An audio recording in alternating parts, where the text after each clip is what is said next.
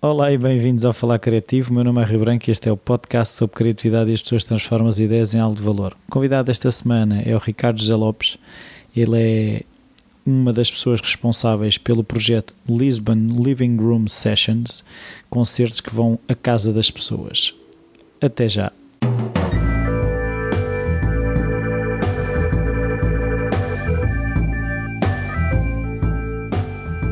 Então, boa tarde, Ricardo. Olá, boa tarde. Uh, obrigado por esta oportunidade. Uh, a primeira pergunta que toda a gente tem que sofrer é se, se na tua infância a criatividade está presente de alguma forma, se havia hábitos culturais, artistas na família, aquele familiar em genhocas, se havia esse tipo de coisas. Um, eu vou responder sim, não é? Eu venho de uma família de. Agora, muito, uma palavra muito famosa, empreendedores, não é? Pessoas que que fizeram acontecer, que criaram, que, que fizeram acontecer uma fábrica, uh, que foram criativos nessa forma, de, de, do nada, do pouco que tinham, conseguiram criar uma empresa que foi representativa, que criou postos de trabalho, que tinha casas para os funcionários, que tinha. Uh, chegaram a ser 200, 200 trabalhadores na fábrica e era uma fábrica de produtos alimentares na zona de Leiria e que tinha, ou seja, toda, toda a parte de produtos que iam desde as marmeladas, doces, repousados, uh, biscoitos, um, bolo rei durante o Natal, tinha, era assim bem, bem completa nesse sentido e depois fazia a distribuição nacional e mesmo para o estrangeiro. Uh, e eu acho que se me perguntas criativos, sim, sem dúvida, foram criativos nesse sentido, criaram e fizeram acontecer. E tu assististe a isso tudo desde o início ou já apanhaste eu, também do percurso? Eu, eu, sou o último de quatro filhos, uh, por isso os meus pais eram, ah, eram porque já faleceram, uh, mais velhos, não é? Do que os pais da nossa, da nossa, da nossa idade, não é? Que os pais das, das crianças da nossa idade. Das, e acabei por por ser o mais novo rapaz, ou seja, três raparigas e um rapaz, e apanhei a parte, sei lá, anos 80 e 90 da empresa, e, hum, mas começaram nos anos 60. Uh, o que é que eu posso? Basicamente eu cresci dentro de uma fábrica, tenho, esse, esse lado, em que a, a, nossa casa era uh, em frente à fábrica, por isso acabámos, acabámos toda a minha parte de férias, uh, é, passava bastantes horas uh, e bastantes meses na, na, fábrica, acho que foi isso. Sim, mas criatividade, sim, muita criatividade, muita capacidade de, de e acho que gestão também é, é, pode ser uma gestão criativa, a capacidade de renovação do próprio negócio, a preocupação sempre que, que, era eh, na gestão de, de, dos trabalhadores, que é ter trabalho para, para, para ou seja, arranjar trabalho para, para, consigam, uh, para consigam crescer também. E a preocupação, depois os casamentos dos trabalhadores, em que o meu pai acabava por ser padrinho de uma série de casais, eh, o apoio que dava, havia uma, uma, uma lógica de, de, do dono da empresa que era de uma proximidade e de uma parte, era, era parte da família. E essa é uma parte que, que eu não vejo hoje em dia acontecer. Há um distanciamento muito grande entre, os, entre o patronato e os trabalhadores que, me agradava. A questão de terem casas, a questão de haver a preocupação para tirar a carta de condução quando começavam a trabalhar mais novos, a oferecer a carta de condução a quem quiser ser motorista, por exemplo, coisas desse género. Eu acho que a própria ligação que os meus pais tinham à prisão de Leiria, que nós visitávamos sempre no Natal, com os Bolos Reis, íamos levar Bolos Reis à prisão e depois tínhamos um programa, não oficial, hoje em dia fala-se todos naqueles programas, aparecem oficiais que Sim. aparecem na televisão, mas acaba por, hum, acaba por uh, por iniciativa própria uh, e por alguns acordos que foi fazendo com, com, o, com o diretor da prisão, haver pessoas de, em, final de, em final de sentença que acabavam por passar lá tra e trabalhavam na fábrica e, e, ficavam lá nas casas também. E, e, tinha, eu acho que tudo isso e toda essa maneira de pensar, uh, não só a nível de negócio, mas também a nível social, eu acho, acho que eu acho que foram muito criativos também nesse aspecto e no tempo que que viviam numa cidade, uma, uma pequena cidade chamada Leiria, não é? Uh, na altura, hoje em dia já é uma cidade média, mas uh, sim, com impacto. Eu acho que eles tiveram bastante impacto. Até e o que é que, o que, é que deu para escolher eh, como carreira profissional? Quando perguntava o que é que tu queres ser? Eu acho que nunca perce... eu acho que nunca, tinha, nunca tive nada assim que me definisse esta a eterna indefinição, não é? Eu acho que há pessoas que sofrem disso, eu sou uma delas. Uh, fazer um clube. Devemos fazer um clube. Eu acho que é um pouco. Hum, nunca tive um objetivo, vou ser isto. Eu, se calhar senti falta, hoje em dia já vivo melhor com essa situação. Eu gosto de muitas coisas, sou múltiplo em, em os meus gostos são múltiplos uh, e nunca me consegui focar em nada, nunca consegui focar num desporto, fiz vários uh, e hum, mas estava muito mais preocupado com a questão e a minha era conhecer, conhecer mais, experimentar mais, uh, errar mais também, não é? Quando se experimenta mais também se erra mais. E acho que a minha formação foi uh, tentativa e erro, e, mas fazer acontecer. E, e olhando para trás, uh, vejo o meu percurso e eu percebo, começo a percebê-lo melhor e principalmente pelo que concretizei. Eu acho Sim. que esse é. Esse é Mas se tivesse que escolher alguma área. Sim, eu. eu uh, depois, só fazendo a ponto com a família, o meu pai faleceu em 97, naquela, na altura eu vim para a universidade também, no ano a seguir, ou no mesmo ano. Faleceu no início do ano e eu, no fim, eh, em setembro, uh, saí de Leiria, ou seja, vim para Lisboa estudar. Tinha era para mim era claro que a comunicação, ou seja, na altura ciências da comunicação, que era uma coisa bem bem alargada, um, era por aí. Era por aí. Era o marketing, era a comunicação. Uh, eu sabia, não era outra uhum. coisa. Um, e, e, e, realmente vim para Lisboa, fiz o curso. Fiz o curso deve, com, muita, com muito pouca presença nas aulas, é um facto. Isso não. Uh, acho que o meu curso, além dos exames, passei, era aquele. É engraçado que eu tenho algumas professoras que continuam a ser muito boas amigas e, e professores também, eh, que ainda segunda-feira passada tive num jantar de aniversário de uma e, e dizia: Tu eras aquele irritante que não ia às aulas e tiravas boas notas nos exames, não é?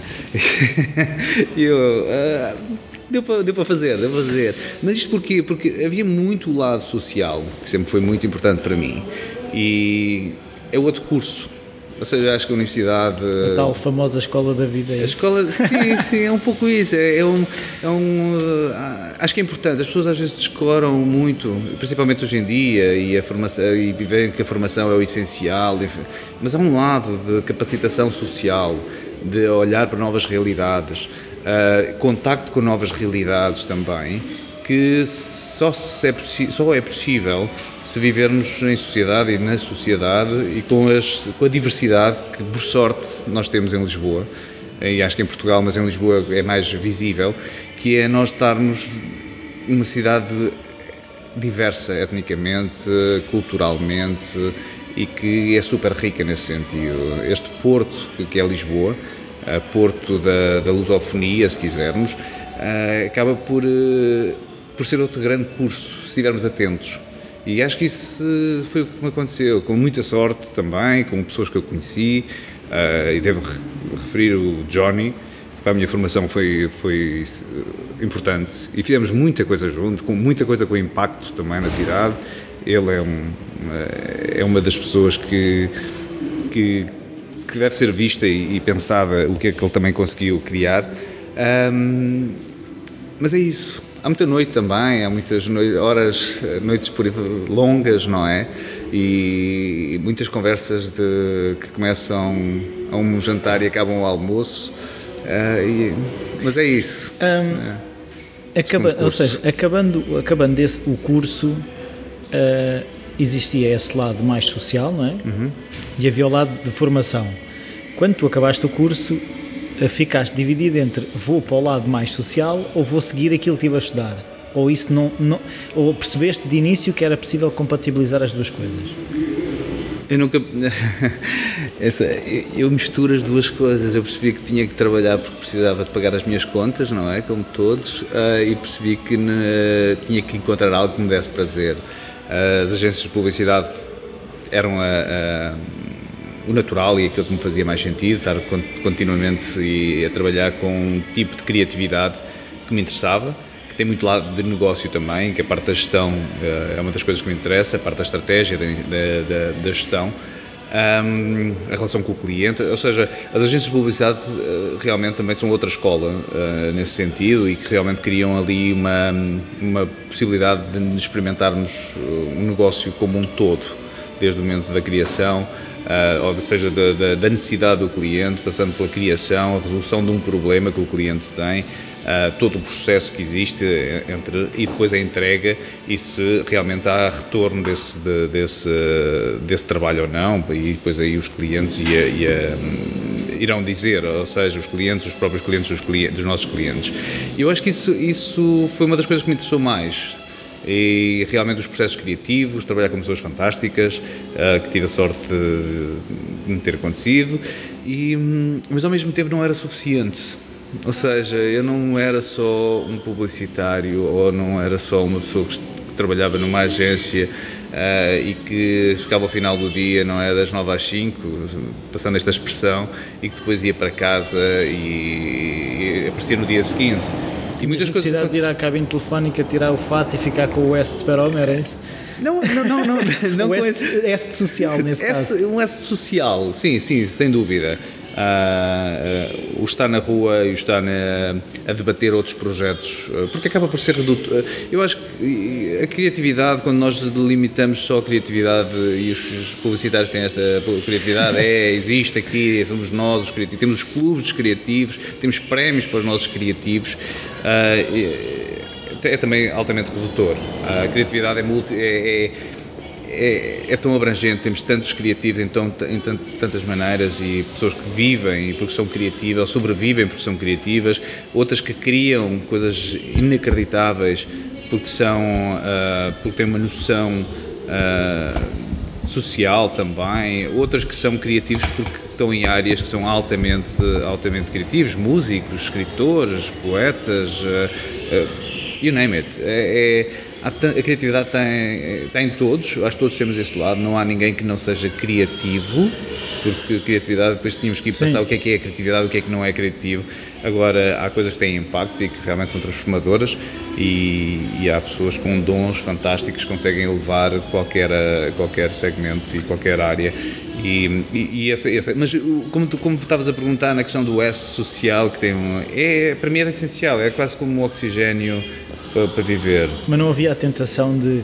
Eh, que eu vejo, vou falar por mim, hum. que é um bocado. Uh, eu gosto de bolo de chocolate, se calhar se eu uhum. comesse um bocadinho mais de bolo de chocolate e menos agência, estás a ver? Uh, se não havia essa tentação de. Epá, eu, eu sou mais eu do lado social e isto às vezes da agência sinto-me preso. sem, sem, dúvida, mas depois temos de ser práticos também, não é? Depois a, questão, nós gostamos, é, é, é, ou seja, trabalhar numa área que nos estimula para depois termos condições de fazermos outros, outros projetos é o ideal, não é? Quando nós não temos eh, a possibilidade de nos financiar, autofinanciarmos eh, nisso, não é? Então foi sempre esse balanço entre, ok, consigo trabalhar numa área que eu gosto e que me estimula e que eu uhum. consigo uh, crescer profissionalmente, mas depois há todo o lado que depois dá, é, o facto de trabalhar numa agência deu-me a possibilidade de poder fazer outros projetos e foi aí que sim, que me envolvi bastante com a música, desde, desde o início, ou seja, 98 já, estava, já estávamos a organizar, 98, 99, organizar, eh, fazendo parte do coletivo da, da Cool Train, da Cool Train Crew e depois da Cool Train como produtora também, começámos a fazer, eh, ou eu juntei-me à Cool Train e depois começámos a fazer uma série de eventos muito mais ligados ao drum and bass, a 99, 2000 e por aí fora. Já na segunda geração da Cool Train também, que apanhei, desde o Calaf, João Barbosa, Alex, Riot e sempre o Johnny, tanto na primeira como na segunda, uh, e a COL também. Um, que posteriormente, e estamos já a falar em 2003, um, eu e o Johnny juntámos e pela paixão que temos pelo jazz e pela vontade que, de fazermos coisas também acontecer, um, criámos um projeto chamado a Jazz Sessions, uh, com o selo da Cultrain, uh, que, que, se iniciou em Leiria, as, as, famosas Leiria Jazz Sessions, que depois de Leiria passaram para Lisboa, chamadas Lisboa Jazz, Jazz Sessions, uh, no Bicaense. E, e, que depois, depois há, uma, há uma terceira fase da Jazz Session, que são as Lux Jazz Sessions, que em, em 2007, mas que depois posso explicar um pouco melhor, que acho que é um projeto. Um, nós falávamos há, há pouco da utilidade e do impacto que os projetos têm que ter. É, e, e lembro-me um episódio uh, em Leiria Leiria porque era a minha cidade, eu visitava uh, a minha mãe com regularidade ou com todos os fins de semana na altura, estamos a falar de 2003, 2004, só para situar um pouco o período. Um, e a nossa ideia inicial, quando nós começámos esse projeto, foi nós, eu acho que todos os agentes culturais deveriam ter esta preocupação. Se nós temos um, um pouco mais de conhecimento sobre uma determinada matéria, seja ela qual for, uhum. nós temos que ter a capacidade de saber partilhar com as pessoas que não têm. E, e foi esse nossa, o nosso ponto de partida. O nosso ponto de partida foi: vamos para uma cidade média em que as pessoas não conhecem jazz. Ok, conhecendo ou não conhecendo, havendo alguns conhecidos, vamos partir do princípio que não conhecem e vamos desconstruir o jazz. O nosso primeiro contacto foi, obviamente, com o Hot Club, ou clube, Hot Club, que é, não é clube, mas clube, uh, de Portugal. Uh, falámos com, com falámos com, com, o Jorge e falámos com, também com, com o, o Binal, também na altura, um, e com o, Pedro, com, o Pedro, com o Pedro também, e, e gostávamos de nos envolver também no projeto. Mas e que deram-nos apoio inicialmente e sempre, deram, sempre foram um apoio importante e quisemos fazer esta ponte com, com a grande escola de jazz que é o Hot Club, uh, Clube e que é importante. Mas qual era a premissa deste projeto? Nós queríamos ir para um espaço público de acesso gratuito em que todos os domingos houvesse um concerto das nove, e começava às nove e meia. Dos, partindo do princípio, sabendo que não é assim, mas quatro, há quatro semanas uh, num mês, não é? Quatro domingos, havia um dos domingos que era dedicado, uh, que nós fazíamos um tributo a um músico uh, de jazz, you name it, Miles Davis, uh, Dizzy Gillespie, e fomos por aí fora e fizemos 24, foram dois anos deste, deste, deste, deste projeto. Nesse, nesse tributo era feito era, eh, foi, foi fantástico, era uma coisa, acho que foi única na altura e, e muito, muito interessante, que o Johnny passava temas originais em vinil, o João Barbosa, hoje conhecido como Branco, do, dos uh, Buraca São Sistema. Que não é meu familiar. É, que não é teu familiar, uh, que é um querido amigo e longo, de, longa, de longo tempo. Um, acabou, acabavam por fazer um set em que o João fazia remisturas dos temas originais, o, João passava, o Johnny passava os, os originais e basicamente fazia um set. Adicional, adicionalmente, convidámos uh, alguém para declamar poesia e fazíamos sempre a ponte, a ponte entre a vida e a obra dos autores, ou seja, entre um músico e um autor, um poeta português. Um dos exemplos, uh, Fernando Pessoa featuring uh, Miles Davis featuring Fernando Pessoa. Claro. E fomos por aí. Tivemos uma ajuda muito importante na altura para fazer esta ponte, que foi um escritor que nos era próximo e que, e que nós gostamos muito, uh, que é o, o, o António Tabucchi, uh, que é um escritor bastante conhecido, com uma obra inacreditável, e foi ele que nos ajudou, foi o nosso consultor, amigo consultor. O engenheiro que fez a ponte. Que, o engenheiro que fez a ponte entre o jazz, a música e os poetas. E temos, temos coisas geniais. Uh, gravávamos tudo em mini disc na altura, aquelas coisas todas. Uh, era fantástico. Todos os outros. Ah, e outra coisa que tínhamos que era interessante, que eu acho que era muito importante também, e vou volta, volta atrás na questão de. Uh, partimos do princípio que as pessoas não sabiam. Uhum. Nós usámos, ah, isto foi, só para fazer, isto é importante, que isto foi feito numa cervejaria, no centro um, da, da cidade, toda endividraçada, uh, num jardim e, e um sítio muito bonito. O sítio era muito bonito, com para 170 pessoas sentadas, ou seja, e que ao domingo estava vazio. Aproveitámos os toalhetes e tínhamos uma, uma, imagem gráfica deste projeto que faziam o tributo um, à Blue Note e à Impulse, frente e verso, e que aproveitámos essa imagem para e aproveitámos a imagem e os toalhetes para ter a biografia do, do tributo ou seja, do músico que nós estávamos a fazer o tributo. Caso, um lado educativo. Tinha um lado uh, formativo e educativo. Isto eram os tributos, que era, acontecia uma, um domingo, um, por, mês. por mês.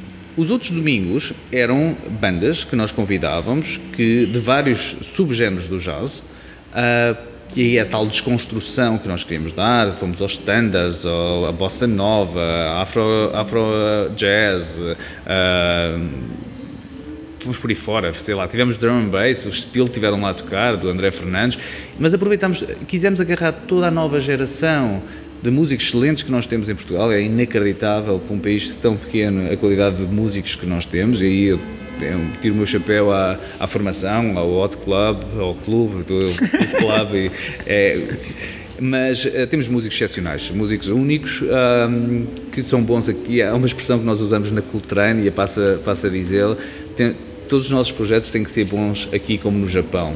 Uhum. Ou seja, nós conseguimos ver a qualidade, as pessoas conseguem sentir qualidade. E é isso que nós nos preocupamos. E quando, quando lembrei desta nossa, na, nossa expressão que nós usamos na, na é o que o Johnny principalmente, que é, é, é o nosso lema, um, nós temos músicos aqui excepcionais, que são, podem ir a qualquer parte do mundo, que serão vistos como excepcionais. E eu acho que isso fez a diferença. Uma nova geração na altura, estamos a falar há 12 anos atrás, uh, muita vida ainda de, Nova York e de Boston e de outras experiências no estrangeiro. Um, e conseguimos criar ali uma, uma qualidade muito, muito alta. Um, nesta diversidade que eu falei, e que tinha duas coisas, dois aspectos curiosos, duas coisas que me marcaram e que, que me marcam ainda hoje. Uh, três, se quiser. Primeiro, não houve um, todos os domingos estiveram cheios.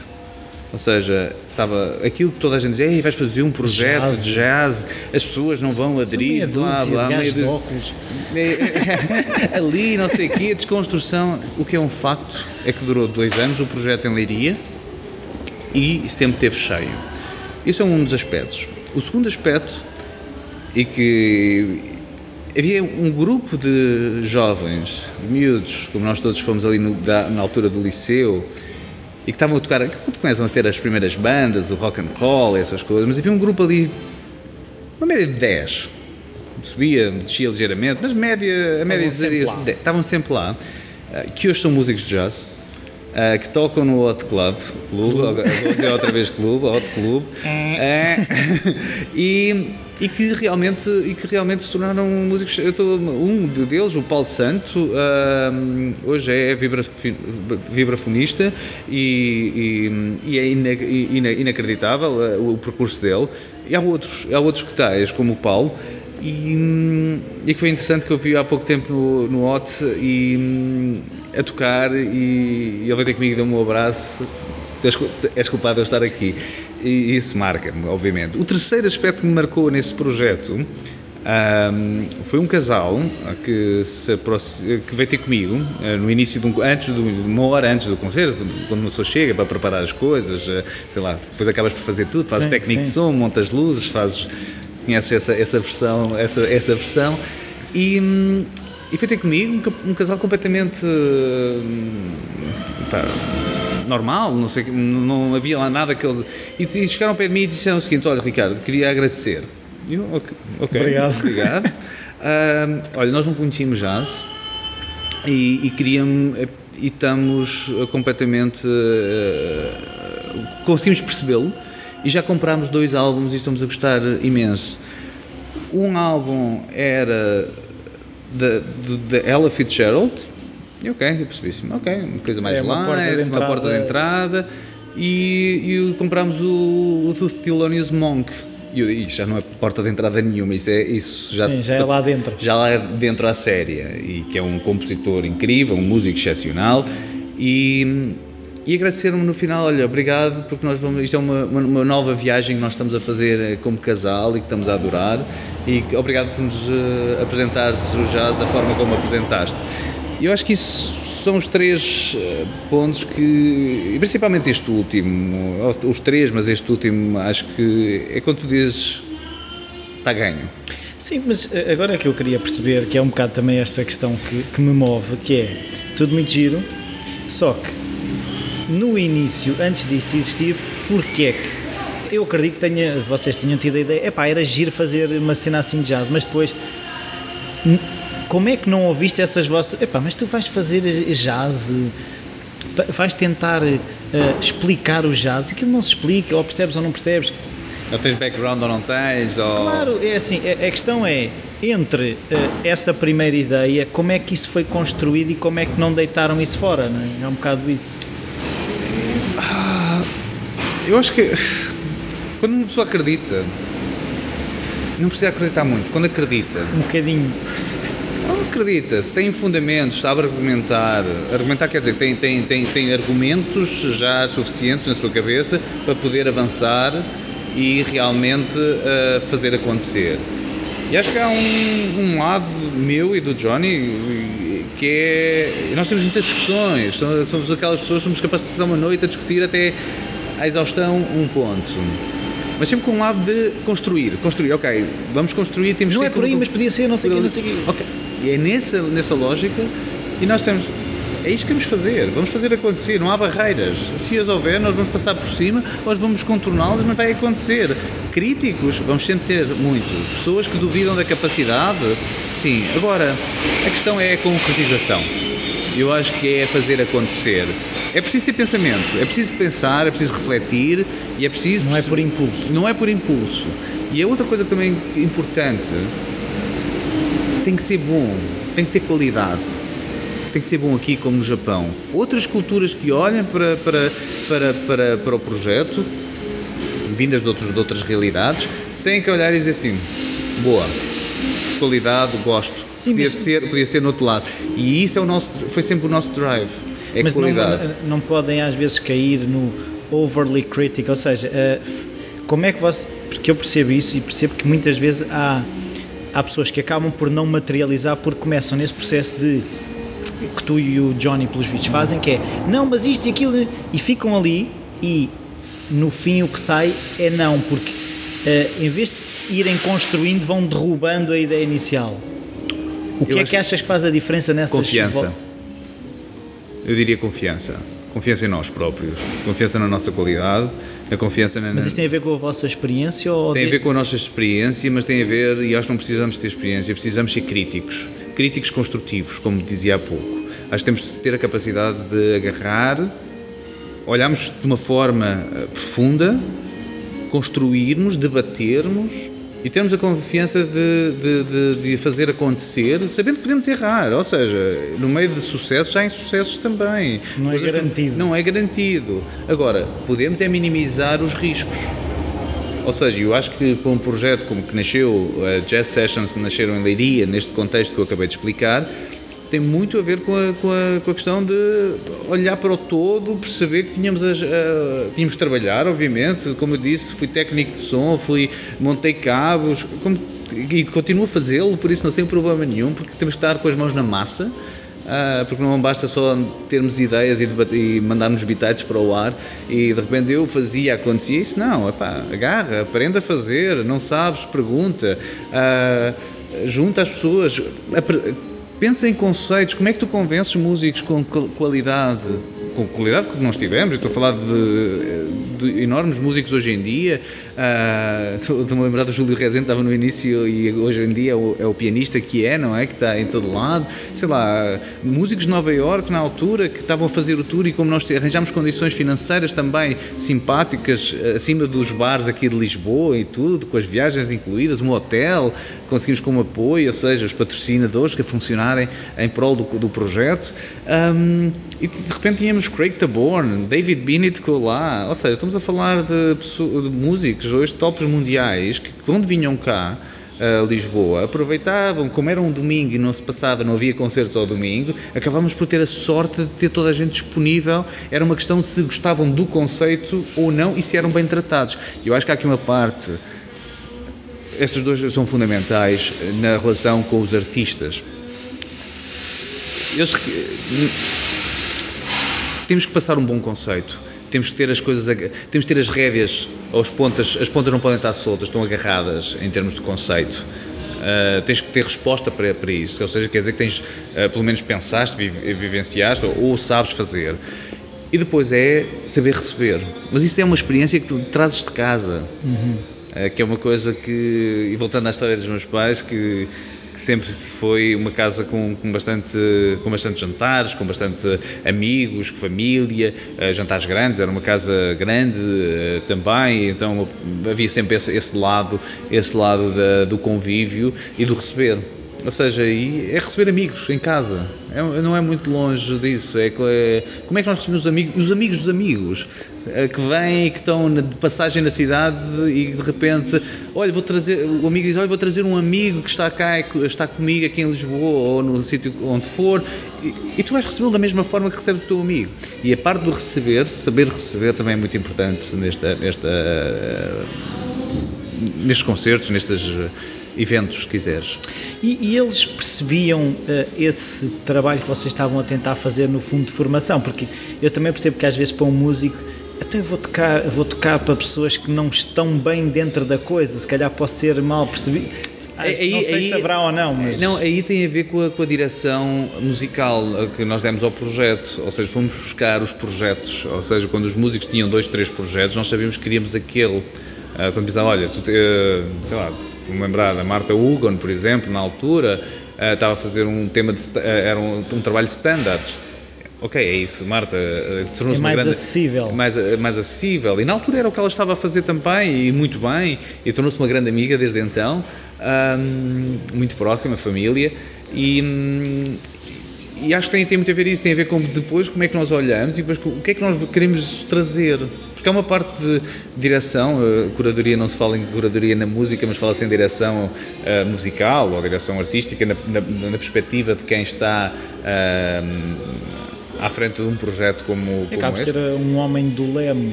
Sim, e fizemos isso, fizemos, foi, isso foi, foi essa a intenção. Mesmo os próprios originais, quando nós sabíamos, sabíamos que um projeto, acho que, sei lá, lembro-me do Nelson Cascais, por exemplo, tocar uh, originais, o, o, projeto dele. Uh, sei lá, temos de saber depois a relação e perceber o que é que nós gostamos e o que é que queremos e o que é que nós queremos dar ao nosso, ao nosso público, mas sempre tentar puxar um bocadinho, ou seja, ser um, um, esticar um bocadinho a corda, não é? No uhum. sentido em que ser desafiador, tem que ser desafiador também para o público. Vais construindo também essa, essa, essa, esse desafio e vais construindo essa também relação com o teu público, isso é importante. E não havia às vezes eh, eu já percebi que acaba por ajudar, mas pode complicar, que é aquela do isto pode correr muito mal. Nunca, nunca pensei assim. Não? Nunca. Nunca, jamais. Não, nunca aconteceu. Jamais, não, não sei se não, irá acontecer. Nunca, fui, nunca avancei por um projeto destes, penso, tendo, tendo um pensamento rotista. Jamais.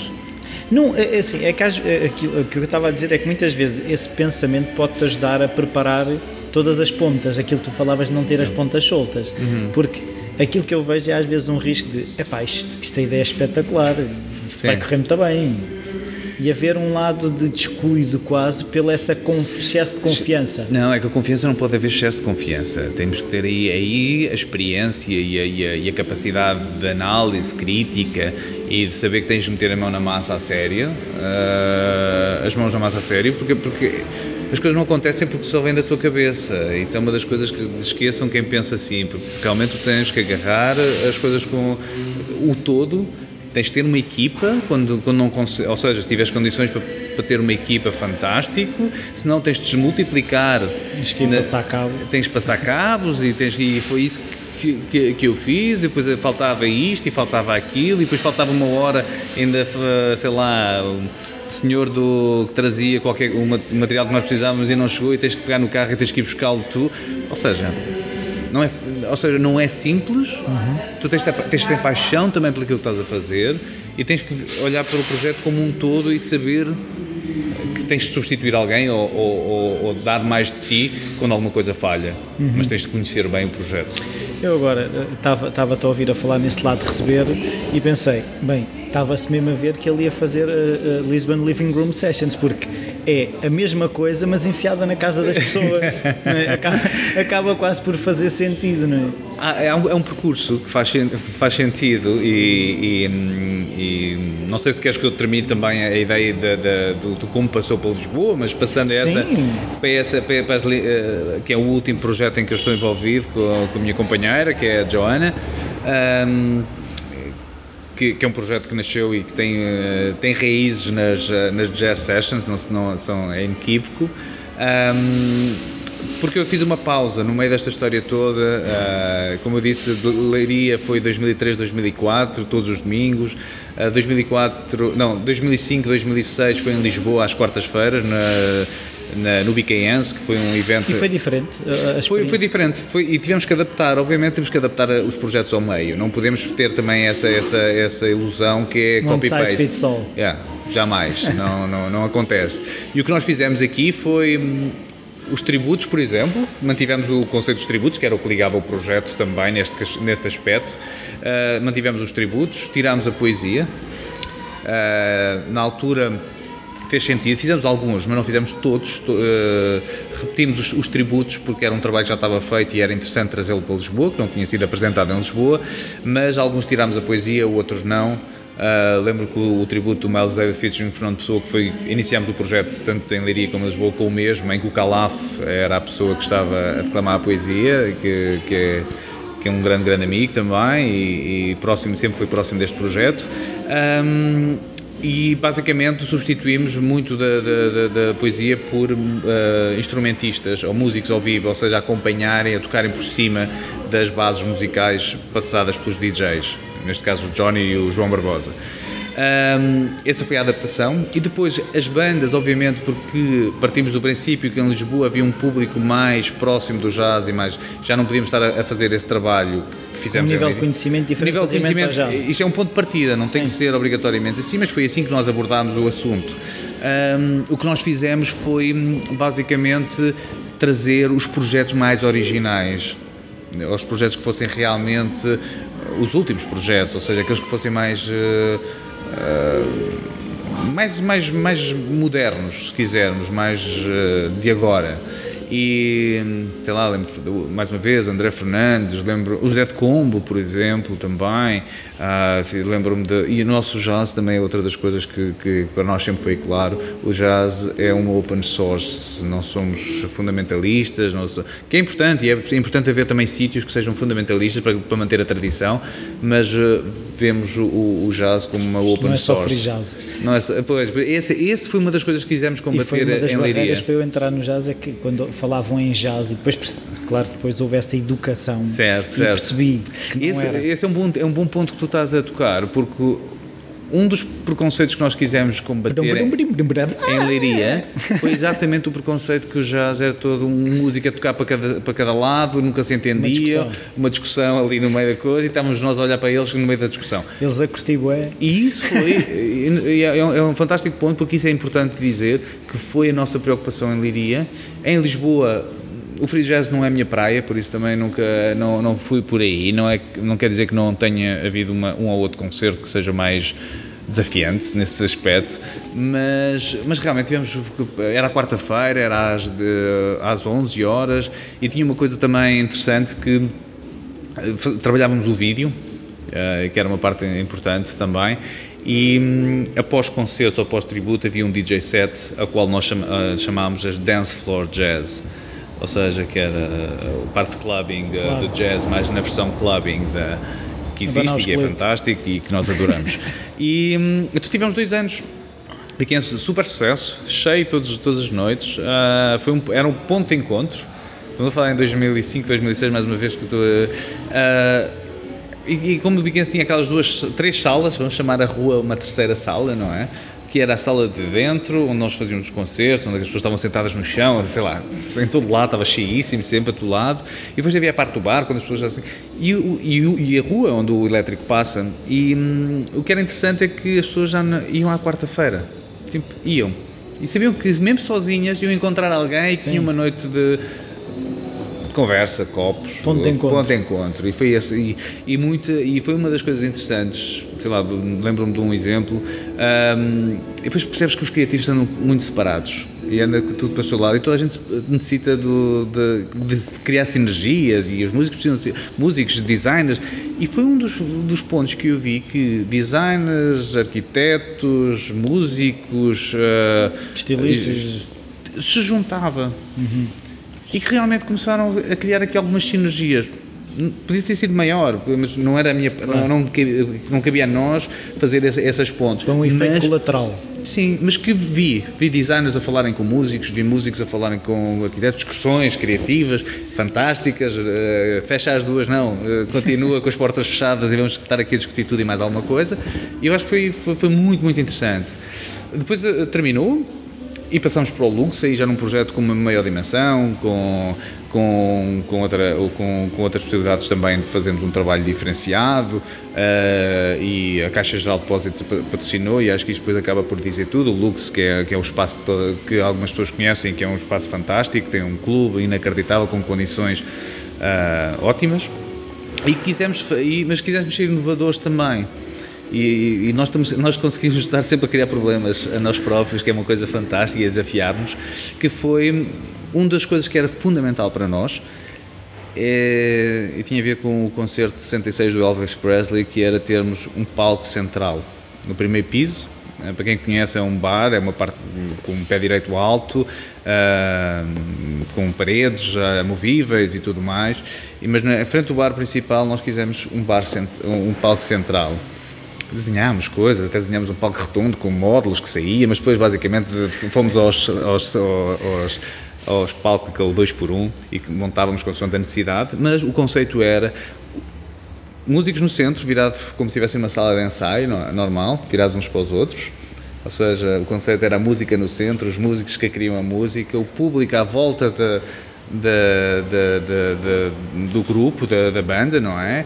E depois, à volta da do público, tínhamos o vídeo que teve, estava sempre presente. E trabalhámos com DJs fantásticos, João Pinto, Buda, a Ana, sei lá, o, o João, o João uh, DJs fantásticos que trabalhavam especificamente para cada, cada, para cada concerto. Uh, temos imagens incríveis, gravámos tudo, áudio e vídeo. Tivemos o apoio da RTP2 que chegou a passar uh, alguns concertos que, de, que, passaram lá. E temos um, um último concerto, isto foram durante seis meses, uh, de julho a dezembro de, de, de 2007. E o último concerto que havia eh, na, na, da parte da, da, da, organização, da parte do, da, do espaço, havia alguma dúvida porque era um dia 26, o pós-Natal. E, Boxing Day. Yeah, depois é, era aquela parte, mas eh, as pessoas estão, é pós-Natal e depois é, é a passagem de ano, nós temos que preparar isto. Um, e foi o concerto do trio do Bernardo Sassetti. E para quem conhece o trabalho dele, é um, é um trio é um, fantástico, musicalmente eles são geniais, não é? estamos a falar do Carlos Barreto, do Alexandre Frazão e o Bernardo no piano, não é? Um, e é engraçado que há duas entrevistas do Bernardo, do saudoso Bernardo, não é? Que que ele fala ainda, de, passado três anos, eu lembro-me depois de conseguir essas entrevistas, que ele fala da experiência de tocar num palco central e com, com o público à volta. Uh, e foi, foi, foi um momento único. Uh, um momento único, mas uh, eu tenho o vídeo é, é fantástico. Eu vou passar, vou-te passar se quiseres sim, a parte post, sim. para tu postar se quiseres o vídeo ou, ou, o áudio também, que é fantástico. E hum, mas, eh, mas é engraçado, eh, estava só eh, outro ponto atrás que às vezes é importante. Quando nós uh, tentamos arranjar os patrocinadores e estavas a falar quando, é, quando te mandas para, para, dentro, para um projeto assim, qual é a confiança, nós tentámos e escrevemos isto, que queríamos ter uma média de 300 pessoas por noite, uma quarta-feira, e era gratuito, ou seja, a nossa intenção neste projeto Jazz Session é que fosse oferecido. Por isso a importância dos patrocinadores e é preciso às vezes perceber que os patrocinadores são fatores fundamentais para conseguirmos, para conseguirmos ter estes projetos uh, on air. Uhum. Uh, e a Caixa Geral aí foi, foi fantástica. Total abertura, total vontade de participar e ajudar a fazer mais. Uh, e nós, nós apresentámos para ter 300 e como nós fizemos a média da, da, das 26 sessões que fizemos no, no Lux, tivemos uma média de 900 pessoas. Uau! uh, 920 e tal pessoas. É surpreendente? É. É fantástico, é incrível. É quando uma pessoa chega ao final da, do projeto e diz: Uau, conseguimos, tivemos impacto tivemos, mudámos os hábitos, criámos, criámos coisas, criámos eh, ligações e o feedback foi incrível. Incrível. Em 2007 estávamos os YouTubes a começar, a começar o Facebook estávamos eh, a Time Out não estava, eh, acho que abriu a Time Out em Lisboa, estamos, eh, foi em setembro, nós começámos em julho, ou seja, era um momento de transição para as redes sociais, não é? Para, para, aqui não, já não apanhámos tanto, mas tínhamos um site onde nós tínhamos os vídeos e tínhamos uh, os podcasts da altura também, para poder ouvir o concerto e depois também o Dance Floor Jazz, que eram DJs, vieram DJs uh, da Alemanha, veio o Snowboy do, do Jazz Café em Londres, ou seja, tivemos reviews internacionais de revistas da especialidade e não só, de lifestyle, a falar do incrível o que está a acontecer em Lisboa uhum. em termos de. E estas bandas foram fantásticas, foram coisas, coisas geniais mesmo. E tu nessa altura ainda estavas na agência? Eu estava na agência. isto, tudo, isto tudo a trabalhar em agências. Uh... A dormir uma hora por noite? Devo dizer, essa, essa minha, esses seis meses com a equipa muito reduzida eh, da nossa parte, eh, mais uma vez eu e o Johnny. Uh, depois sim, tivemos hipótese, tivemos uma grande ajuda da equipa do Lux, que foram que estranharam ao início a equipa de, do, do dia a dia, da, da, da, da, equipa que está a fazer acontecer as noites, estranhou porque não era música eletrónica, não é? Aquela, mas jazz, quarta-feira, trabalhar, hum. é, sabe, com as dúvidas todas que fazem todo sentido para quem trabalha numa casa como aquela. Mas foi fantástico no fim sempre tive apoio, tivemos o apoio de todos, uh, sempre foram, foram sendo conquistados pela, pelo sucesso. Obviamente que o sucesso uh, agrada sempre às pessoas e as pessoas aderem ao sucesso, não é? Uh, que é uma coisa. É como uma consequência quase, mas conseguimos conseguimos criar isso e uma e no final foi era família também era faziam todos parte desse projeto de uma forma muito presente desde a porta até ao bar a toda a, a equipa e que é uma equipa relativamente grande e que foram também, que também souberam receber. Claro. E a importância de receber o Manel, o, o, Manel, o Pedro Fradique, a Lúcia e depois toda a resto da equipa até à porta foram fantásticos, eh, mesmo muito, muito, fantásticos. Mas, ok, isto é um pouco o, o, que é um trabalho de equipa, mas é um trabalho de. Estavas a perguntar das agências. Sim, estava a trabalhar na agência, ainda por cima fui, mudei de agência em junho. O projeto começou no último, quarta-feira, uma festa, um lançamento privado para. Tem a ver com os patrocínios, faz parte desta coisa de mostrar e que é, é importante também. Depois faz aqui uma edição Sim, qualquer e tal, cortas e, e, e, e colas. E, e depois o, o, comecei uma nova, uma nova etapa numa nova agência. Um, e que me obrigava, eu depois lembro-me de, ao final dos seis meses, não é? Em janeiro de 2008, a estar exausto. Claro. Eu não percebia porquê, estava, mas não percebo. Depois comecei a ver, eu tinha tido três domingos, três domingos que não fiz nada, uh, nesses seis meses, ou seja, que acordei tarde e Uh, Perdido, tipo. O que, é que, o que é que vou fazer? Mas reparei que foram três, não tive as férias, não é, não é importante, mas que o tempo passa e nós não damos por isso. E estava a trabalhar na agência às horas, e as agências normalmente entra, entramos às 10, às 9 e, meia, 10 horas. Sais quando saís. Um, todo num projeto novo, numa agência nova, a substituir uma pessoa que lá estava à frente e com cargos de responsabilidade grande. Um, e fiz um, um, bom trabalho, fui compensado depois no final por isso, eh, por isso estava a conseguir fazer, gerir as duas coisas, mas que foi muito extenuante, foi, e depois quando em janeiro uma, uma quando pessoa caiu. com caiu, caiu há, demorou dois ou três meses para perceber que estava mesmo exausto, mas uh, foi, é, é, compensador, é, é, fazer com paixão, é fazer com vontade, é, é, gerir as nossas prioridades também. E a minha prioridade nessa altura era exatamente, era exatamente a, a música, é o, as, as Lux Jazz Sessions e era o trabalho na agência por esta, por esta ordem. Mas uma coisa que eu ainda não percebi é como é que tu chegaste à música. É que, é que de repente somos apanhados no comboio, tipo, tu já estás no comboio da música assim a andar a alta velocidade. Eu não sei se sei responder essa pergunta. não sou músico, gosto de música, como se calhar a maioria das pessoas gosta de música, não é? Que teve a sua juventude a ouvir uh, Pixies e Curie, de Dinosaur Jr. e Pavement e sempre tive próximo o meu grupo de, de, amigos era sempre. Uh, Leiria tem este, este lado das músicas, das bandas de rock, pop rock e de. O Silence For. Uh, Silence For é um dos exemplos, mas tem muito, muita banda. Ou seja, os Silence só existem porque existem muitos músicos, não é? Mas sempre foi. Leiria, principalmente nos anos 90, sempre foi muito alternativo.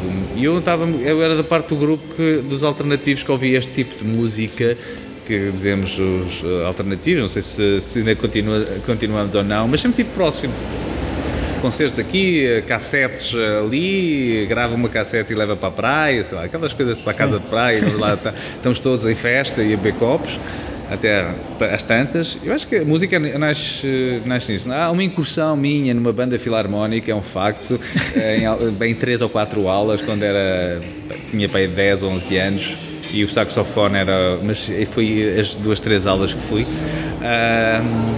mas de repente foi. Acho que, e acho que na minha formação musical, eu acho que. Por isso eu falava do Johnny há pouco, que é um, DJ o mais eclético DJ que eu conheço e que acho que tem, muita, tem um, um, peso muito grande na minha formação musical uh, e acho que, é, é, acho que é claro. E acho que nasce no nosso encontro. À porta do Lux, é um facto que é uma história gira, mas uh, fica por outras núpcias. E, e, basicamente desde aí nunca, nunca mais nos largamos. E acho que ele, pelos 25 anos de carreira que ele tem, um dos responsáveis por trazer o drum and bass para Portugal, uh, acho que ele é único, por isso acho que, é, acho que ele é o meu formador, se quiseres. E não tiveste a tentação de também virar DJ, e, ou seja, aumentar a tua formação musical mais formal? Nunca. Não? Nunca. Nem nunca tive aquela ímpeto, aquele... Tá, vou aprender um instrumento porque eu tenho não, acho que. Explorar a minha veia criativa. Não, não, nunca senti isso. Nunca quis ser um DJ. Até hoje, hoje em dia é muito fácil ser DJ, não é? Já era, mas hoje em dia ainda mais fácil é, não Até é? com o telemóvel. Qualquer coisa, não é? Qualquer coisa acontece. Hum, eu acho que não. Tenho os meus discos, toco para mim, gosto de ouvir os outros tocar. Há pessoas fantásticas a fazer um trabalho, porque é que eu ia ser mais uma pessoa a tentar fazer uma coisa que nunca irei ser eh, tão fantástico como eles, ou não tenho essa vontade, se calhar, tenho outras, outras, outras coisas que me interessam muito mais. Ah, eu acho também que cada um tem que estar no seu lugar, de alguma forma. Há pessoas que são boas naquilo, deixa estar, ótimo, não tentes ser tudo também. Pode ser um facilitador, não é? Isso é que tens e é acabado por e ser. Eu, é? e, eu, eu acho que é isso que é o meu papel uh, facilitador, uh, conceptualizador, talvez, facilitador, produtor, uh, não sei, é por aí que me vejo. E acho que é um papel que me satisfaz plenamente, não tenho outras ambições, no sentido da música, de ser músico, DJ, ou, ou agora. Porque eu acho que isso é, é, é também acho que é perigoso começamos a meter muito o nossa nossa perspectiva, única perspectiva e a tentar ter algum proveito também disso a nível pessoal e depois entramos no ego e entramos na, e eu acho que uh, cada um no seu lugar. Então, mas ainda não percebemos o que é que são as Lisbon Living então, isso, ok, ok. Há, há, um, há, um, há um gap depois, não é? Em 2008, depois daquele estava fazendo um cansaço, eu tive assumi outras responsabilidades na agência e foi um investimento na carreira. Uh, aí, se calhar também um bocado. Tiveste de diminuir na escala Sim, sim diminuir na escala, não na escala social, mas na escala da, da produção e da. E, e, e, precisava de um espaço, um tempo para, para me afastar e, e entrar, entrar noutros projetos também para pessoais, respirar, sim. O que me fez levar, o que me levou também a desistir e a, a desistir meu, das agências também, ali em, dois, em 2010, 2011 e a levar-me a, a, viajar. O que era suposto ser aquele break de aqueles meses sabáticos, se quisermos, de Quando okay, eu preciso, sim, sim, eu preciso limpar a cabeça, eu quero, quero já é tempo demais em agências, o que é que eu quero ser? Depois estamos com, estava com quê? Com 33 anos, ou alguma coisa assim, sim, 33, 30, 34 e pensar o que é que eu sou, o que é que eu quero, o que é que é isto que eu quero, o que é que é isto, o que é, que é isto, o que é que ando a fazer, ando aqui só à procura de um Para peixe, quê? de um peixe no final do mês, estou a ter prazer, acho que vou-me ver a fazer outras coisas, oh, e todas essas questões se levantaram em 2010 e quis fazer uma pausa de três meses um, e acabaram por, por uh, os três meses com voo só de ida para, para Buenos Aires e acabou por um, não serem três meses e passaram a ser dois anos. E... Sempre em Buenos Aires? Não, não, não sempre. era uma paixão poderia, mas poderia ser. Mas foi, foi, o que me levou a perceber que temos prioridades e temos que perceber o que é que, como é que nós gerimos as nossas prioridades. E a minha prioridade na altura era me conhecer mais, era conhecer outros sítios, outras culturas, um, abdicar de, de coisas que, que não eram necessárias para mim. A perceber como é que geria o dinheiro também nestes dois anos em que tinha que fazer algum trabalho, mas como é que ou seja, mas é gerir prioridades, eu não estou a dizer que isto não seja, uh, há pessoas que compram carros, outras quando, eu se calhar não era, ou casas, eu se calhar nunca, nunca valorizei muito isso, um, e a minha opção foi viajar e conhecer mais e conhecer outros sítios, outras culturas, o que me foi fantástica, é uma experiência que é única, numa altura importante da minha vida, uma, uma altura de transição, em que nós eh, lidamos um bocado com os nossos com as nossas dúvidas e com quem é a tal pergunta quem somos, para onde é mais, vamos. É mais fácil conhecer-nos quando não nos conhecem? É, é, é, é há uma das coisas que, que, que, que eu aconselho a toda a gente que possa viajar uh, e que veja isso como uma prioridade é viajar sozinho e muitas destas viagens foram dessa. É a forma mais. que nos obriga a estar completamente abertos aos outros. Estamos sozinhos. Uh, e sem distrações, não é? Ok, bora lá pegar no iPhone ou no smartphone ou o que seja e, tá, e isso ficas em casa. Não, é estar sozinho. E sozinho, quando tu chegas a uma cidade e tu estás, ou uma cidade, uma praia, uma vila, uma aldeia, o que seja, tu és obrigado a interagir com os outros. E tu estás tão despido que o que tu tens para oferecer por vezes é só um sorriso ou um gesto. Porque não comunicas, não tens a mesma. são línguas diferentes. Eu lembro de uma viagem que fiz eh, em Phnom Penh, e fui parar a Phnom Penh, no Camboja, da capital do Camboja, e hum, estava sozinho e, e hum, e, e aluguei uma moto, uma moto, uma 350, uma daquelas motos já mais uh, de enduro ou de, que possa andar em terra batida, nesse sentido. E hum, uma das coisas engraçadas que aconteceu foi que hum, eu pedi um mapa, queria arranjar um mapa para poder fazer a viagem e o único mapa disponível na cidade era um mapa de 1956. Atual. Que, é, que, é, que era fantástico e eu disse, ok, é com este que eu vou. Fui um bocado inconsciente ter viajado sozinho, se me acontecesse alguma coisa, um acidente, eu podia ficar no meio de sítios que não passam um carro ou não passa ninguém mas, mas filo, inconscientemente fiz e, e quis, quis mesmo estar sozinho à série. E uma coisa que eu tinha certo é que o Mekong, o, o rio Mekong, deveria passar mais ou menos no mesmo sítio que há 50, 60 anos atrás. Uh, então fiz, subi o Mekong uh, e depois fui pela, para, para, a montanha que é Siem Monorum.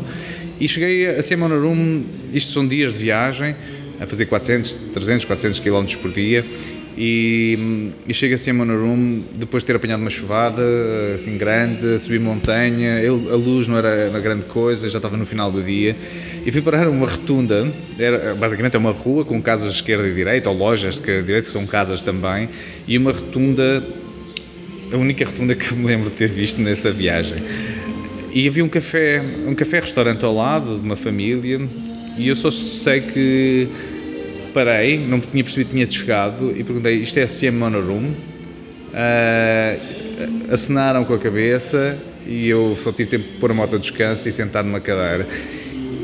E incrível, com pessoas que generosas como tu, uh, que não me conheciam de lado nenhum, que sentaram à minha, à minha mesa, trouxeram-me comida, que era um restaurante, o restaurante estavam a assar qualquer uma carne, trouxeram-me comida e tiveram comigo horas e há sempre aquela piada que toda a gente faz nestas coisas que é vem um estrangeiro e metem-te o picante à frente e tu provas picante ficas a... e depois toda a gente ri, ri, ri, ri, ri, mas foram tão generosos ao ponto de me convidarem para dormir em casa deles. Um, e sempre percebemos uma palavra ou seja, eles o pouco inglês que percebiam era tipo era nada, era tipo hello, ou good morning qualquer coisa assim, e eu obviamente não falo a língua, não falava a língua deles, e com gestos e com sorrisos e com boa energia, acho que tudo aconteceu.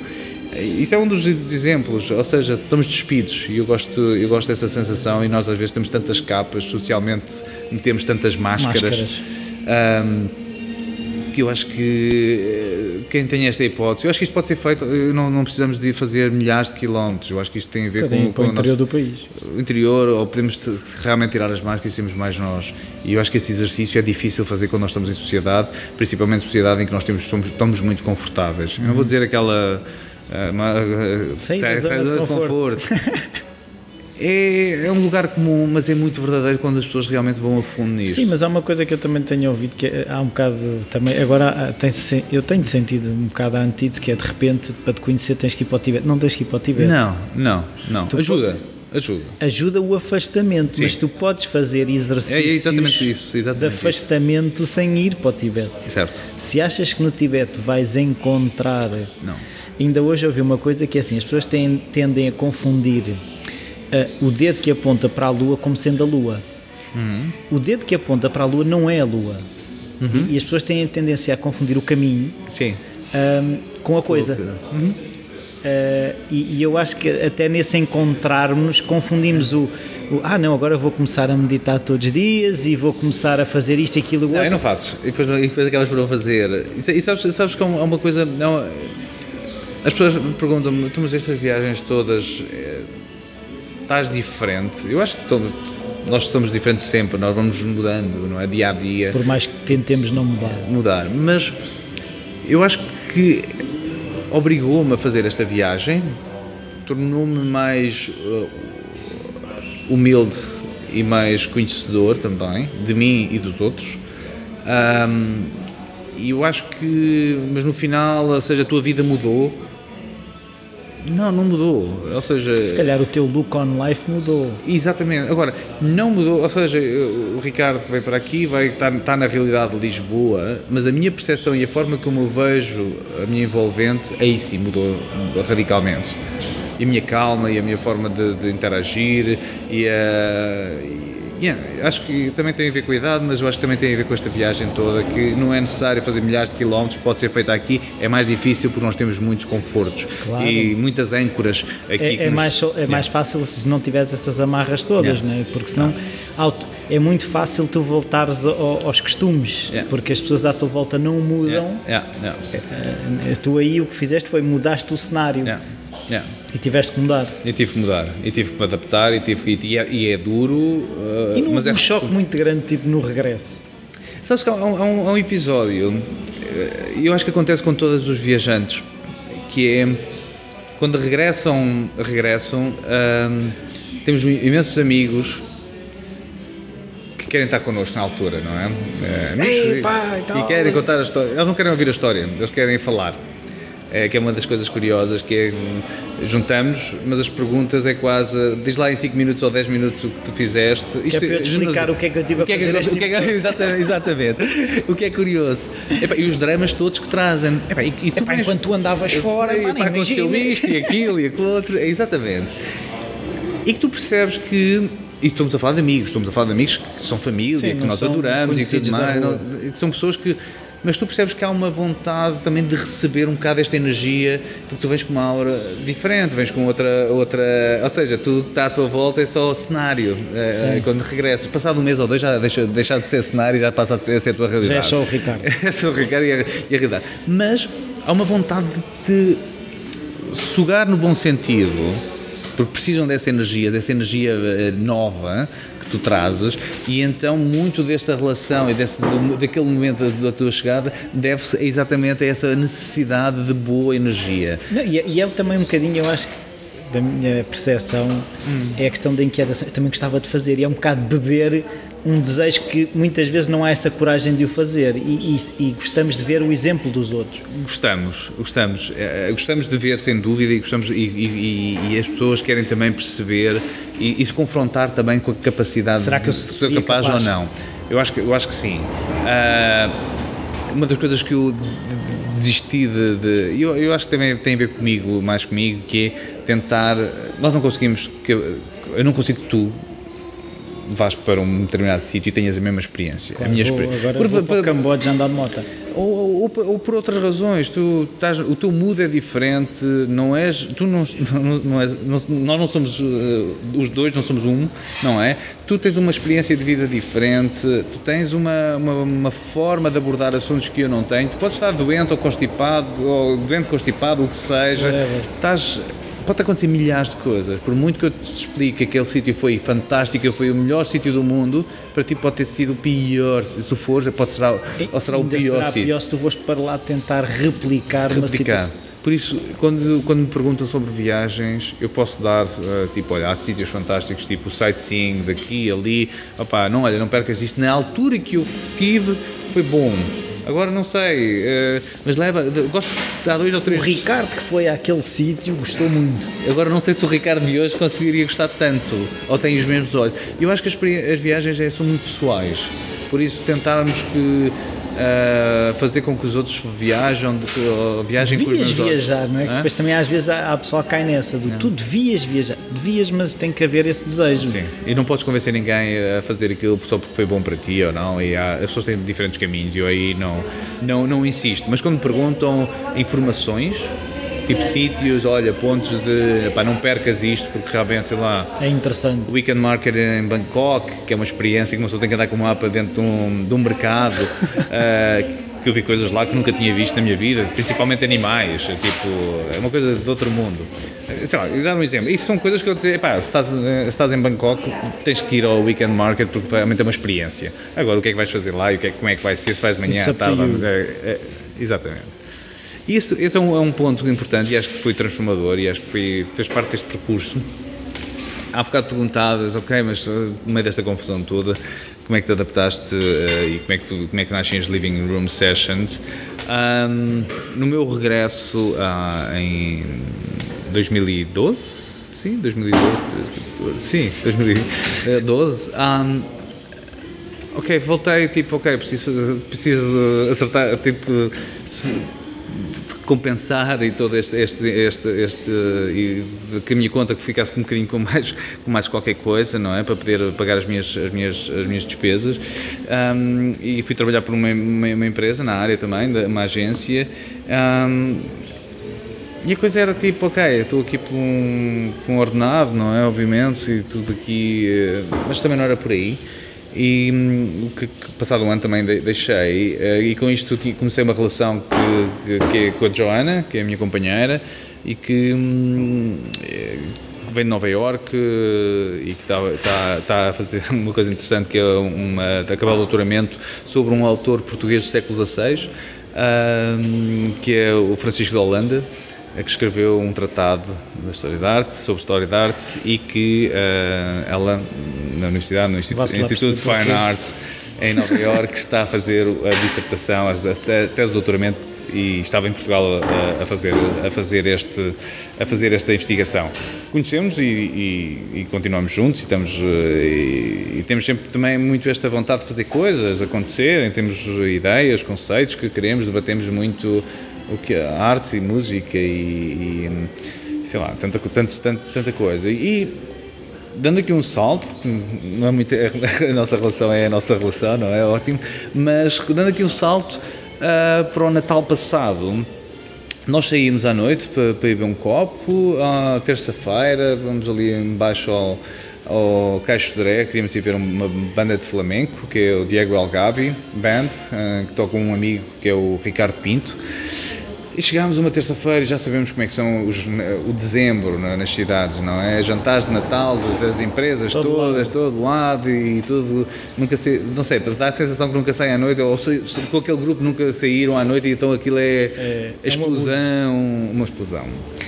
E de repente estamos no, no bar para ver, ver o concerto e obviamente estava aquele, aquele granel todo das mesas, tudo a fazer brindes e, e com uma falta de respeito gigantesca para com os músicos, que é o trabalho deles, ou seja, quando eh, depois eu, a comparação, mas se vocês estivessem no vosso posto de trabalho, gostariam de ser tão desrespeitados como, como estão a desrespeitar os músicos. E, e começámos assim a pensar, mas pá, isto não nos faz sentido, não conseguimos curtir o concerto, não é? E apreciar o concerto. E, e hum, a Joana já tinha uma, já me tínhamos falado de um projeto uh, em Nova York, uma amiga que tinha começado umas, uns concertos em casa a partir de um aniversário, convidaram uma banda e então a partir daí começaram a fazer uns concertos em casa.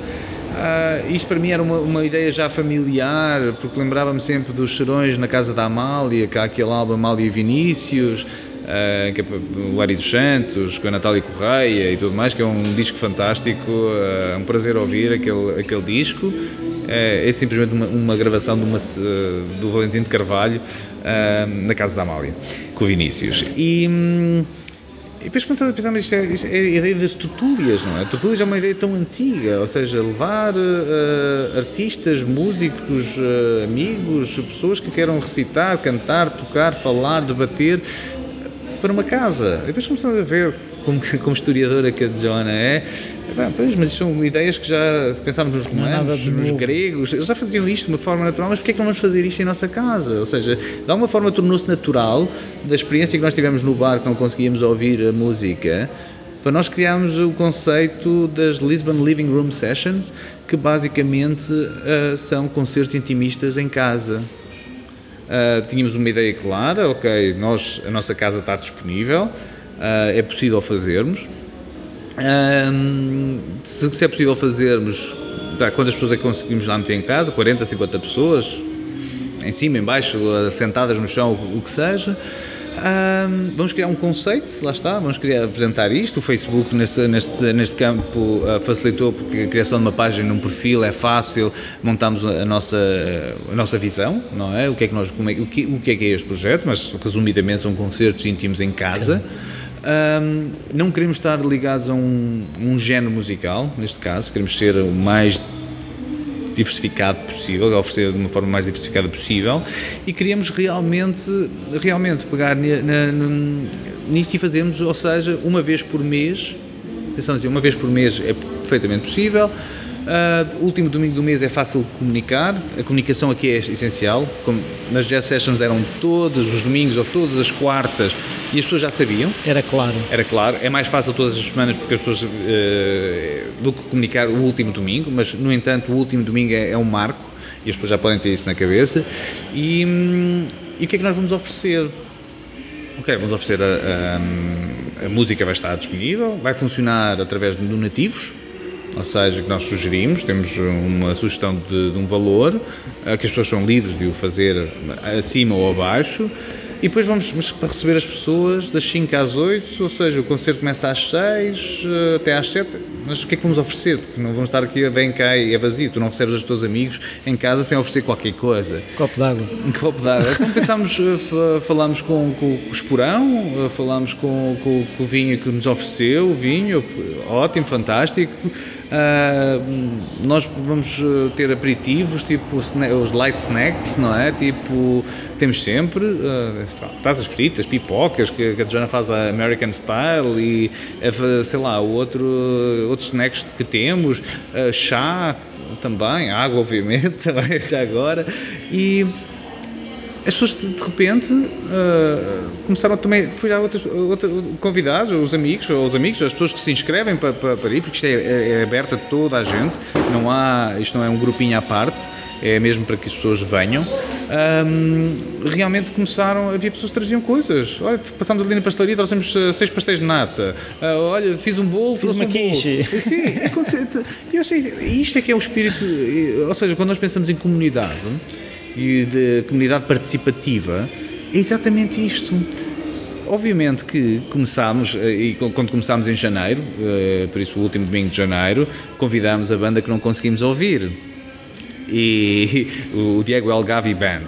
Eh, que tem uma história curiosa porque quando eu pensei, eu estava a pensar num formato pequenino de casa, mais, mais contido, e que falei com o Ricardo, Ricardo, olha, queres falar com o Paulo Croft, que é o guitarra o, guitarra, o guitarrista da, da banda, Ei, vocês vão apresentar uma coisa, um duo e o Diego, mas, mas eu não posso ir. Eu, claro que podes, claro que podes ir. Ótimo, fantástico. Opa, funciona assim, é o primeiro. Temos o que é com base em donativos, não sabemos o que é que, vai acontecer, vai o que é que vai dar.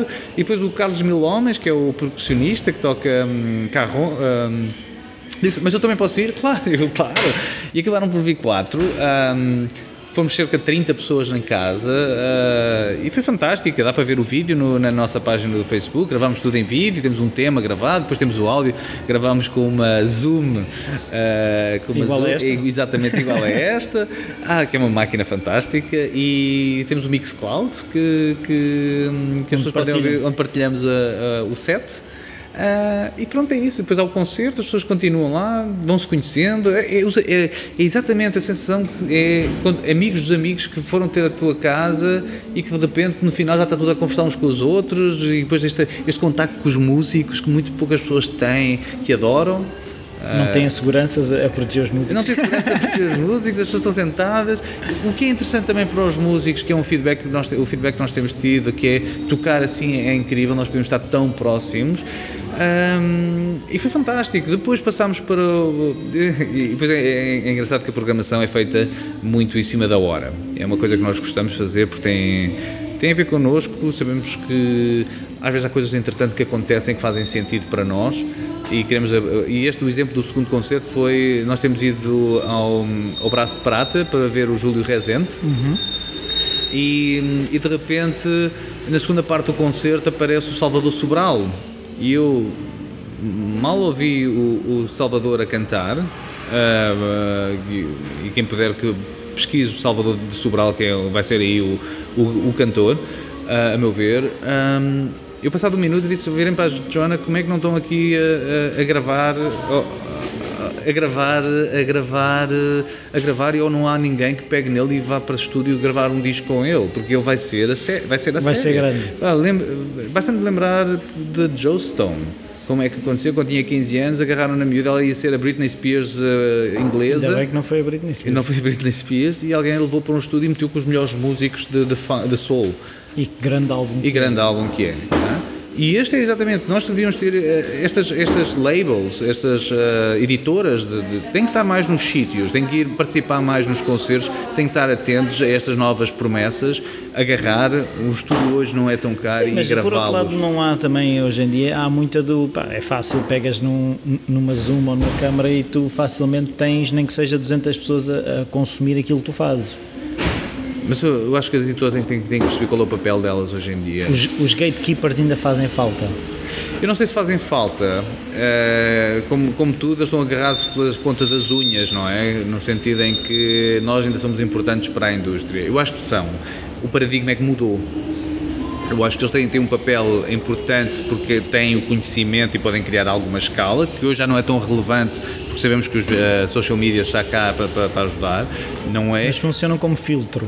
Podem funcionar como filtro ou podem levar as coisas a um nível mais elevado. Imagina a participação do músico A ou B da mesma potenciar label, potenciar aquilo... aquilo que já é de base, mas para isso eles precisam estar na rua, eles precisam estar onde a música acontece. Já não há pessoal a enviar as cassetes para as editoras. E... É, até pode haver, mas eles têm que estar na rua. Eu tenho, eu tenho, essa é uma teoria que eu discuto também com, com, com o Johnny, é que eu apresentei uma, uma, das pessoas, na altura, no concerto que eu falei há pouco, do Bernardo de Sassetti, uma das pessoas, uma editora famosa, não interessa agora qual é, das grandes, multinacionais, fui eu apresentar o Bernardo Sassetti a essa pessoa. Eu disse, bem, mas... Onde é que não, vocês têm onde andado? É que, onde é que têm andado? E o Bernardo Sassetti, nós sabemos a dimensão do Bernardo, não é? Um, da mesma forma que eu, que eu dizia, onde é que estão as editoras? Mas estão preocupados com o Audi A4 e com o apartamento na Expo?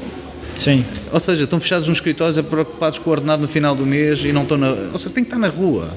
A malta que está e que trabalha e que gosta de música tem que ver concertos, tem que pesquisar, tem que. Uh, tem que ver tem que sentir. Se calhar mais que ver, tem que sentir. Ouvir, ver, ouvir, sentir. E sentir os ambientes também, não é? Sim. E eu acho que e foi isso que nos aconteceu com o Salvador. Um minuto, dois minutos depois eu disse, olha para a Joana, Joana e disse, ei, nós temos de falar este miúdo. E no final falei com ele, estava a falar com, com, com o Júlio, não sei quanto, claro, amigos, as pessoas perceberam que havia alguma relação que eu tinha alguma relação com, com o Malquinho que vem aqui convidar. Uh, é importante também as pessoas terem noção que temos que saber abordar uh, uh, os artistas, os músicos e por aí fora, tem que haver aqui pontos. As pessoas são pessoas, não é? E por isso também têm as suas, as, os seus filtros. E, um, e o Salvador disse, passado, claro, quero. E eu disse: queres apresentar? O que é que queres apresentar? Porque este projeto tem esta questão da liberdade para os músicos, tem a liberdade total. Obviamente que veio, veio com o Henrique, com o Henrique Janeiro, que é outro músico aí, um jovem músico, em que eles fazem um duo fantástico, o Henrique na guitarra e na voz e o Salvador na voz, e, e foi fantástico. Depois passamos por um projeto em, em março, uh, isto depois começamos, nós agora, passado 5 meses, já temos a média que fazemos de, de, são bem média de 50 pessoas por cada sessão, o que é muito simpático. Uh, e tem crescido e as pessoas estão cada vez a aderir, gostam mais do conceito, estão a ouvir falar. E um, o terceiro foi o Lavoisier, foi uma surpresa. Uh, quem me apresentou foi o Miguel Belo, também conhecido Mike Steller, também um, um DJ e um produtor musical amigo. E que me falou os Lavoisier e eu fui vê-lo, eu fui ouvi-lo, ouvi e disse faz todo o sentido, que, que é difícil catalogá-los porque é um estilo que misturam fado, é, é dos projetos mais de, uh, conceptuais que eu conheço em termos de, de profundidade conceptual. Um, um casal uh, tem 29 anos, a Patrícia e o, e o Roberto, e que viveram em, em Berlim. Uh, vieram das, das, das, da Escola das Caldas, ela designer, ele na, na parte de áudio e foram para Berlim, uh, tiveram seis anos, perceberam que a língua portuguesa é aquilo que lhes fazia sentido, pegam no, na poesia portuguesa, muito Fernando Pessoa, uh, fado, uh, a Tropicália, misturam com rock, e, e, aquela mistura toda que eles fazem é, é tão incrível que ver um concerto, porque ela é muito super teatral, ou seja, ela sente as palavras que diz. E acho que quando eu digo teatral é porque ela está a sentir realmente aquilo que diz e o Roberto não, na não guitarra. Não é da boca para fora, não, não é? da boca para fora, não é? E é uma coisa muito deles. E o, o, o Roberto dizia uma coisa com, com muita graça que é a eletricidade com responsabilidade. Uh, e a responsabilidade tem a ver com a língua, com a, com a, com a nossa língua mãe, uh, que, é, que é imensa e que nos uh, permite. Depois convidámos eh, no mês seguinte a abrir Lazy Man, um cantautor fantástico que trouxe quatro ou cinco elementos também. E essas quatro, os quatro primeiros foram em nossa casa, nós tínhamos a certeza que poderíamos garantir os quatro, porque era, controlávamos a nossa casa, no sentido que podíamos uh, disponibilizá-la. Uh, mas o, o, projeto só ficou completo no quinto mês, que foi quando que foi o mês passado, não é? Em maio que hum, foi quando passou a estar noutras casas. É a itinerância do projeto que foi pensada desde de, do dia 1, que era passar por outras casas. E quem nos recebeu foi o, o Bruno, Bruno Ferreira, um realizador, amigo, com uma casa linda de morrer, um apartamento no último andar, assim, com vista rio, mas assim, super, super moderno, em que convidámos as Gospel Sisters, ah, e, e, foi um concerto assim, ficar com lágrima no olho. Havia ali partes e, e, o vídeo amanhã nós vamos, vamos ah, ah, partilhar o vídeo no Facebook, que, é, que é filmado pelo Nuno e pelo, pela equipa da Triciclo Filmes. e que eles basicamente o vídeo está, está lindo, dá para perceber e dá para perceber porque é que estávamos de lágrima nos olhos e, e tá, foi, foi super emocional. O próximo, agora falando no que vem a seguir, uh, vai ser em casa de. Está quase. Está quase, daqui a uma semana e pouco, uh, que basicamente está, vai ser em casa, num jardim. Ou seja, living room, e, e só para, para, para explicar, eh, Sim, living não room é não tem que ser necessariamente na sala, mas é nas, em casas privadas, uh, em que é o espaço de convívio, de convívio onde tu recebes, ou seja, pode living. ser uma cozinha, é o living, é onde tu vives mesmo, não é? Pode ser uma sala, pode ser um jardim, pode ser um terraço, pode ser uma cozinha, não interessa. A questão é o espaço de, de, de, de vivência. vivência. Yeah. Uma casa. E que vai ser um jardim lindíssimo. Uh, agora a banda ainda estamos a fechar porque tínhamos uma ideia e agora temos outra, mas uh, estamos, estamos contentes e vai ser uma coisa bem summary que é o que nós queremos agora, um, também diferente, ou seja, nenhum destes, destes géneros, não houve um género um repetido, é por isso que nós também o nosso foco, e é uma coisa interessante também em termos do público, um terço das pessoas eu não as conheço absolutamente de lado nenhum, o que é a parte engraçada, e és tu que abres a porta e que as recebes Sim, e tudo arriscas-te a ter um psicopata lá Um psicopata, ótimo, ótimo, espero que ele não mate ninguém, só isso. E, mas tem esse lado, um lado interessante que é um lado um social. lado inclusivo, até psicopata Inclu entra. tem psicopata entra. E alguns são amigos, outros são conhecidos uh, e, tem, e tem sido essa, essa, essa, viagem e tem sido generosos. O público tem sido, o público tem, tem vindo, esta, tem sido generoso. Tem validado a vossa ideia. Tem validado, uh, tem crescido, uh, tem vindo pessoas diferentes e, e, a diversidade também de público é que é interessante tanto a nível de, de faixa etária como também a nível de sub de, tribos uh, sociais, se quisermos assim. Sim, sim, sim, sim. São completamente diversas. Mix. E, é um mix. E eu acho isso fantástico. É uma coisa que me agrada assim, olhar, olhar e ver diversidade e nada de. Ah, eu só estou a fazer isto para aquele nicho de pessoas. Claro, é, tem não... que ser aqueles. Como é que é? Agora. Um, um hips, é só para os hipsters. É só, é só para os hipsters. Agora há um novo conceito aí. Essa, UC. Já, ouvi, já ouvi falar nos UCs, que parecem-me um bocado perigosos, mas pronto, daquilo mas... que li é, é uma malta um bocado perigosa. Uh, nós temos que começar a fechar, porque o tempo já vai longo. Eu queria perceber é como é que tu fazes a gestão do teu tempo. Ah, como é que eu faço gestão do teu, meu tempo? Acordas cedo, acordas tarde, tens rituais tipo, há coisas que eu faço todos os dias, como é que isso funciona? És regrado, disciplinado? Socialmente sou indisciplinado. Socialmente. Sou, se eu estiver num sítio que me esteja seja desafiante, o grupo, as pessoas em que eu estou, eh, dá-me energia para continuar, por isso eu posso vir à noite se for uh, e ter que acordar no dia seguinte às 8 da manhã para ir fazer ou para trabalhar ou para o que seja, mas sou não me preocupo absolutamente nada em dormir se a conversa for boa, se a noite estiver uh, for divertida, se as conversas então, uh, principalmente as conversas para mim é, é, que sejam estimulantes e que eu possa, não estou a olhar para o relógio, sabes? E podem ser uma, podem ser três, podem ser quatro, é-me indiferente. Eu aí acho que eh, invisto o meu sono numa, numa boa conversa assim, fácil, fácil. E... Então, mas como é que é? O teu dia começa cedo, começa tarde? O meu dia começa por volta das 8h30, 8 e meia, 9 horas, quando eu acordo. Não acordo antes disso. Deito normalmente à. Normalmente que é aquele dia que não jantas em casa, ficas por casa e, uhum. e acabas por. Hum, acabo por me deitar uma da manhã, duas da manhã facilmente também. Acordo às oito e meia, nove hum, e depois começo a trabalhar a partir daí.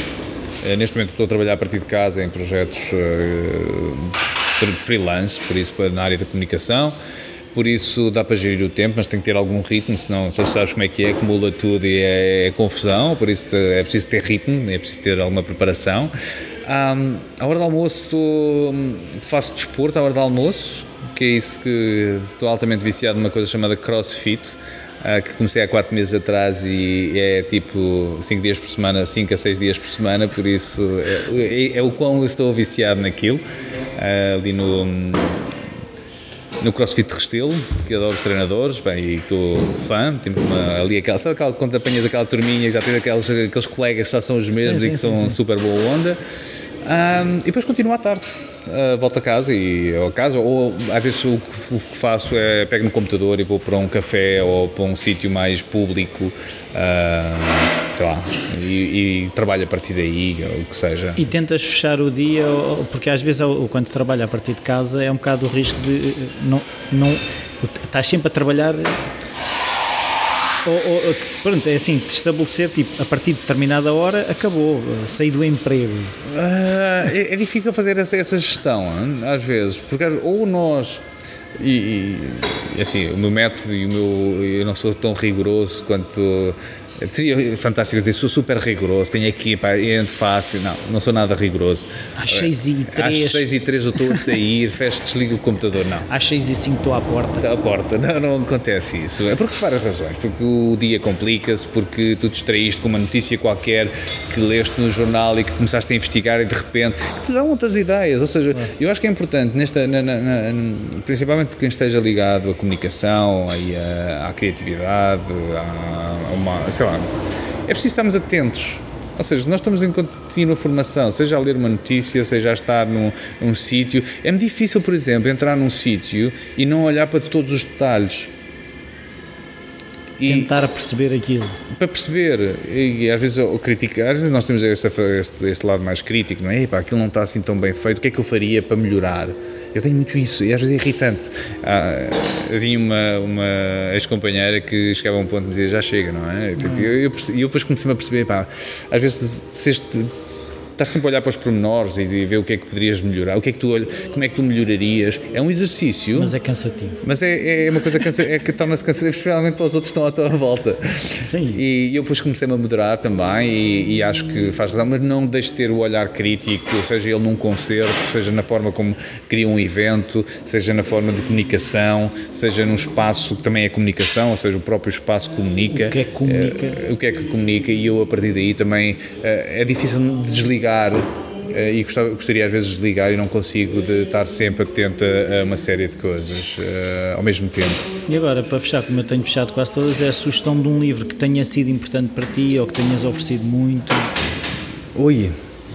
Podem ser mais do que um, mas pronto. Uh... Que às vezes o difícil é fazer o. apontar o dedo a só um. Ia bem, essa, essa, ok, isto, como já repararam, ninguém está, eu não estava preparado para esta pergunta, mas vou, vou, vou ah, eu não te enviei as perguntas. Não enviaste as perguntas, pá.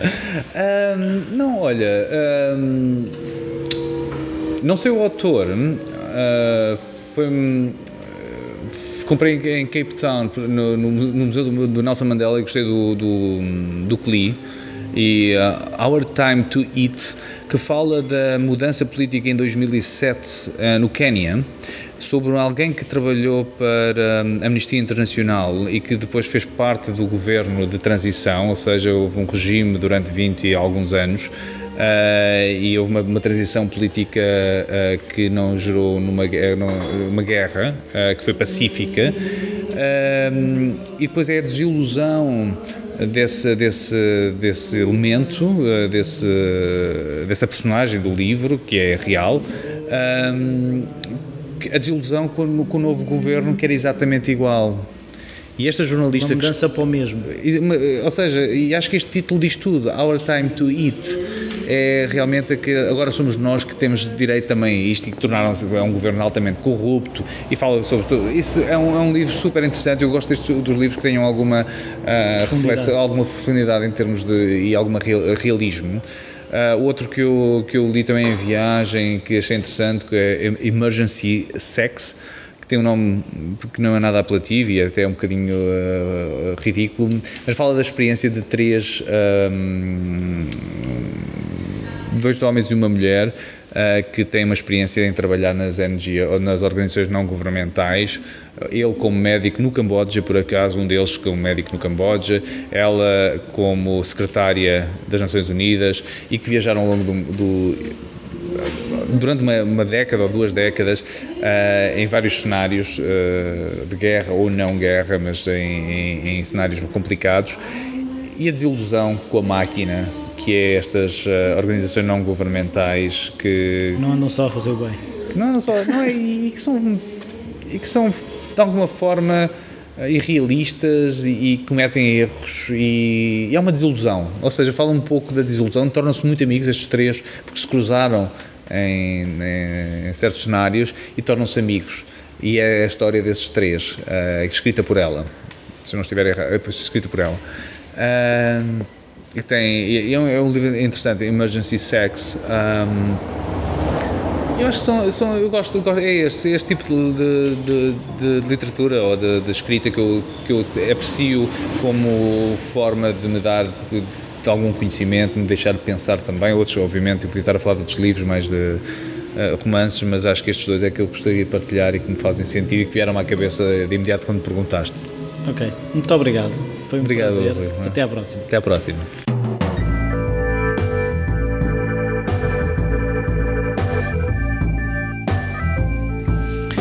Alô, bem-vindos de volta. Uh, espero que tenham gostado de, desta conversa longa, mas eu acho que é bastante interessante. Gostei muito de ter esta oportunidade de falar com, com o Ricardo.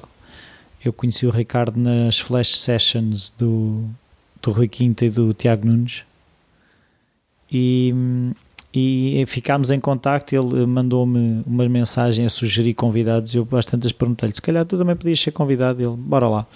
E assim foi.